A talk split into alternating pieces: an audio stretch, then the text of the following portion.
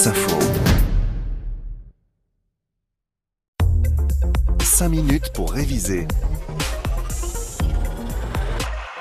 Bonjour à tous. À quoi ressemble le coronavirus? Grâce au programme de physique-chimie du collège, nous allons pouvoir le visualiser. C'est notre révision du jour. Bonjour Aristide Cavaillès. Bonjour Bernard. Inspecteur général de l'éducation, du sport et de la recherche. Tout le monde a vu des images du virus dans la presse, sur Internet, mais comment fait-on pour photographier un objet aussi petit que ce euh, virus qui provoque le Covid-19 eh bien, Bernard, effectivement, le virus Covid-19 est très petit à notre échelle.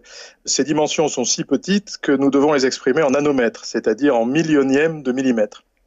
De façon simplifiée, le virus Covid-19 a la forme d'une sphère d'environ 100 nanomètres de diamètre et les spicules, ces protubérances qui forment une couronne et qui donnent son nom à cette classe de virus, sont encore plus petites puisque leur taille est de l'ordre de 10 nanomètres. Pour réaliser concrètement ce que cela signifie, disons que le virus est environ 1000 fois plus petit que le diamètre d'un cheveu, qui est de l'ordre de 100 000 nanomètres, soit un dixième de millimètre.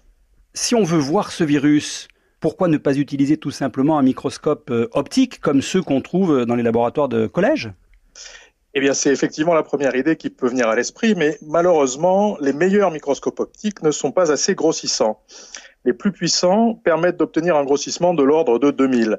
Cela signifie que, observé avec un tel microscope, un virus aurait la même taille apparente qu'un objet de taille 2000 fois 100 nanomètres, c'est-à-dire 0,2 mm, que l'on observerait à l'œil nu à une distance de 25 cm. C'est-à-dire qu'avec le microscope optique le plus puissant, l'image du virus aurait la même taille apparente que celle de deux cheveux observés à 25 cm. Cela reste très petit. De plus, à cause d'un phénomène optique qui s'appelle la diffraction, on ne peut pas avoir une image nette, bien contrastée avec ce niveau de grossissement. Dans ce cas, comment a-t-on pu obtenir des images aussi détaillées que celles que nous voyons euh, partout à la télévision, dans la presse, sur Internet? Eh bien, Bernard, au lieu d'utiliser de la lumière, on a utilisé des électrons. Il faut bien comprendre que pour voir un objet avec un microscope optique, on doit l'éclairer à l'aide d'une source lumineuse primaire. C'est la lumière diffusée par l'objet que l'on détecte avec nos yeux, avec une photographie ou encore sur un détecteur sensible à la lumière. Les microscopes électroniques qui sont utilisés pour obtenir les photos du virus s'appuient sur un principe analogue, mais au lieu d'utiliser une source primaire qui émet de la lumière, on utilise un dispositif qui émet des électrons que l'on envoie sur l'échantillon. Celui-ci émet à son tour des électrons ou dévie ceux qui proviennent de la source, et ces électrons secondaires sont aisément détectés. Donc c'est la circulation des électrons qui permet de visualiser en quelque sorte le virus, si je comprends bien. Quel est l'avantage d'ailleurs d'utiliser des électrons plutôt que de la lumière? Eh bien, il se trouve que dans le vide, on sait très bien manipuler les électrons. On sait les produire, on sait les accélérer, on sait les envoyer où on le souhaite avec une grande précision et surtout, on sait les concentrer sur des zones très petites, de l'ordre du nanomètre. Très bien, mais alors après, comment on fait pour obtenir l'image? Eh bien, dans le cas de microscope électronique à balayage, on envoie le faisceau d'électrons sur une toute petite zone de l'échantillon, de l'ordre de nanomètres.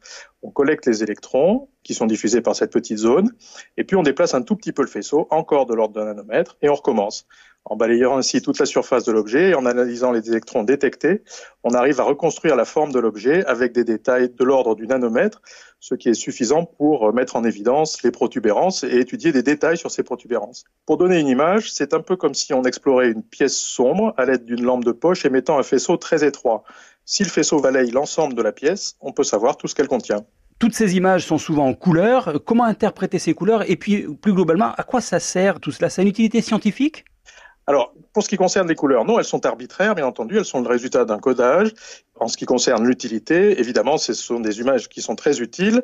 Par exemple, dès l'apparition des premiers malades, ces images ont permis de confirmer que le Covid-19 appartient à la catégorie des coronavirus.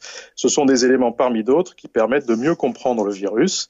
Et d'une façon générale, la biologie et la médecine exploitent de nombreux phénomènes physiques et chimiques pour progresser. Dans la situation actuelle, nous devons utiliser toutes les connaissances disponibles si nous voulons lutter contre la propagation du virus et mettre au point au plus vite des traitements efficaces.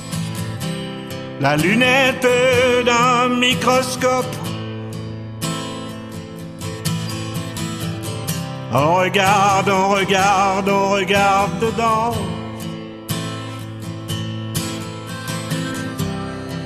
On voit de toutes petites choses qui luisent. Merci Aristide Cavaillès. Merci beaucoup Bernard. Inspecteur général de l'éducation, du sport et de la recherche. 5 minutes pour réviser, c'est tous les jours sur France Info. 5 minutes pour réviser avec le concours de l'éducation nationale dans le cadre du programme Nation apprenante.